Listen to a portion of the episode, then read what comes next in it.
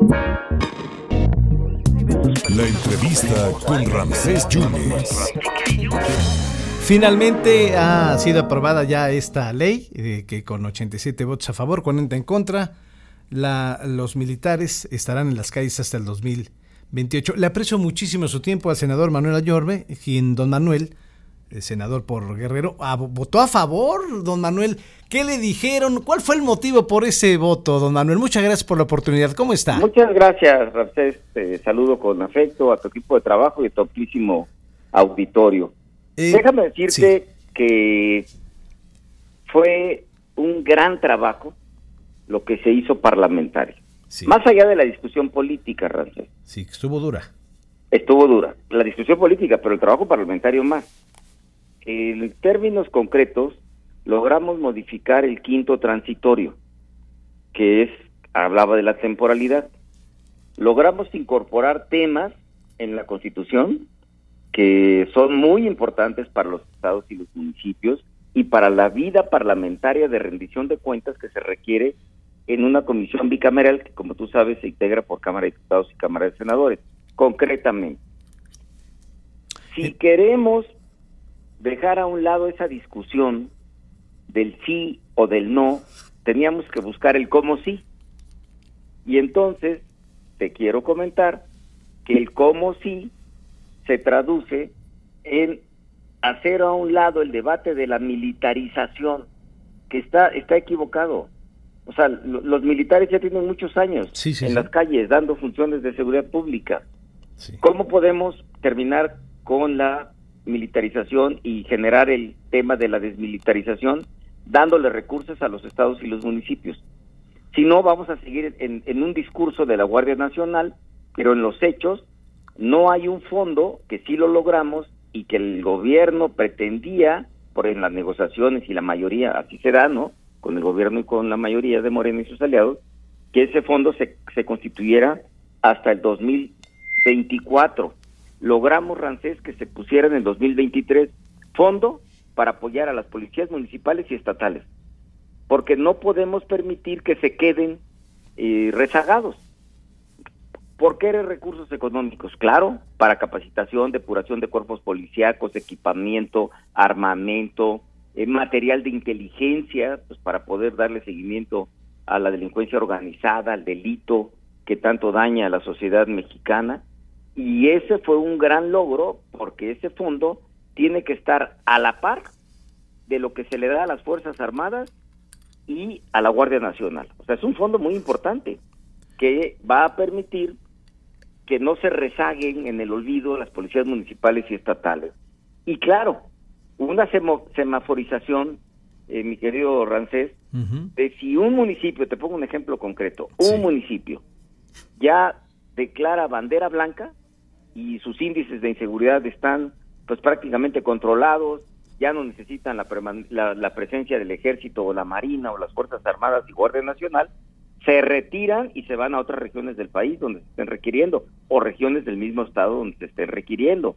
Obviamente también logramos algo muy importante, rendición de cuentas, que el secretario de la Defensa, el secretario de Marina, la secretaria de Seguridad Pública, en este caso, vayan directamente a, rendir cuentas a esta comisión bicameral cada seis meses y que exista un grupo de expertos en la materia para desglosar lo que cada seis meses ellos tienen que venir a comparecer y entregar resultados y avances de la persecución del delito o bien eh, en términos de cuáles son las estadísticas que hayan bajado en términos de los delitos que se presentan comúnmente.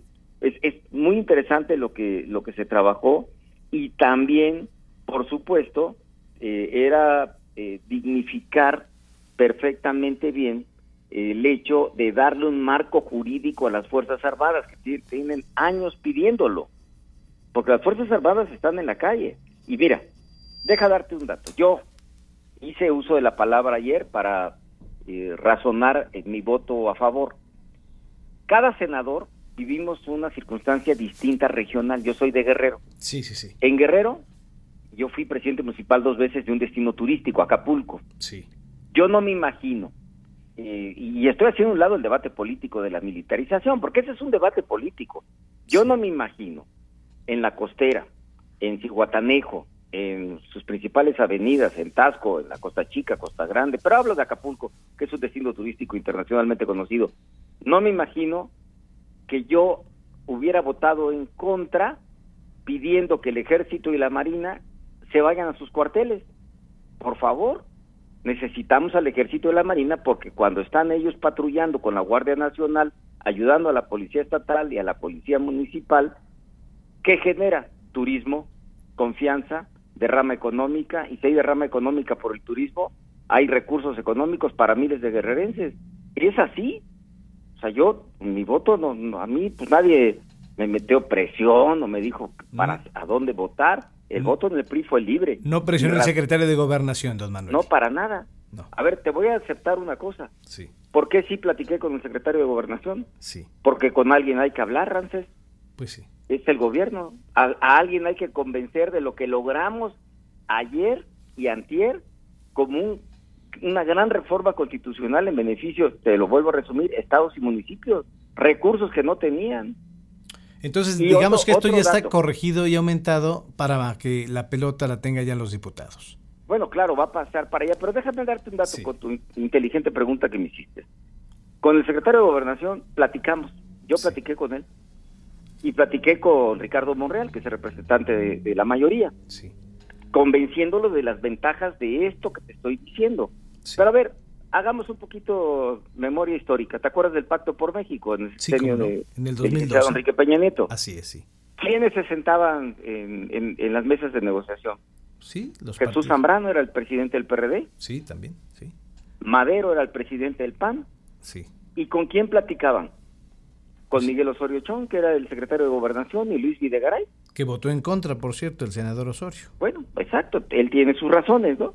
Nosotros tenemos las nuestras, ahí sí respetamos las decisiones y la libertad de cada miembro de los 13 integrantes del grupo parlamentario del PRI, pero ¿con quién se habla para negociar?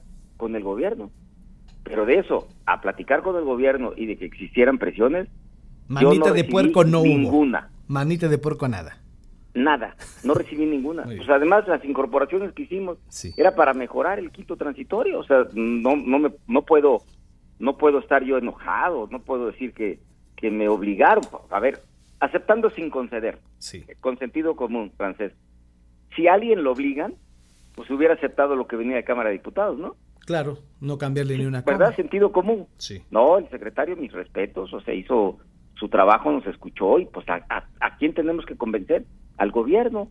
Llegamos a acuerdos, así es la vida parlamentaria. Así es. En lugar de discusiones inútiles, se incorporaron muchas de las propuestas que hicieron las nueve o los nueve senadores que votamos a favor, quedamos satisfechos, siempre todo es perfectible, también te lo digo, ¿no? Sí, claro. Pero al final de cuentas, por eso nuestro voto razonado y razonable. Perfecto. A nadie nos presionaron, ¿eh? yo te lo puedo decir con libertad, ya te dije mi argumentación personal, pero también mi argumentación parlamentaria de por qué el voto sí, en lugar de estar en una discusión del no, o del sí y la militarización o no, había que ver el cómo sí y buscamos el cómo sí y este fue el resultado de esta reforma que ahora, como bien lo dices, pasa a Cámara de Diputados. Senador, entonces para cerrar, de aquí al 28 los ejércitos seguirán en las calles y se tratará de eficientar con recursos y con capacitación una superpolicía, si me permite la expresión.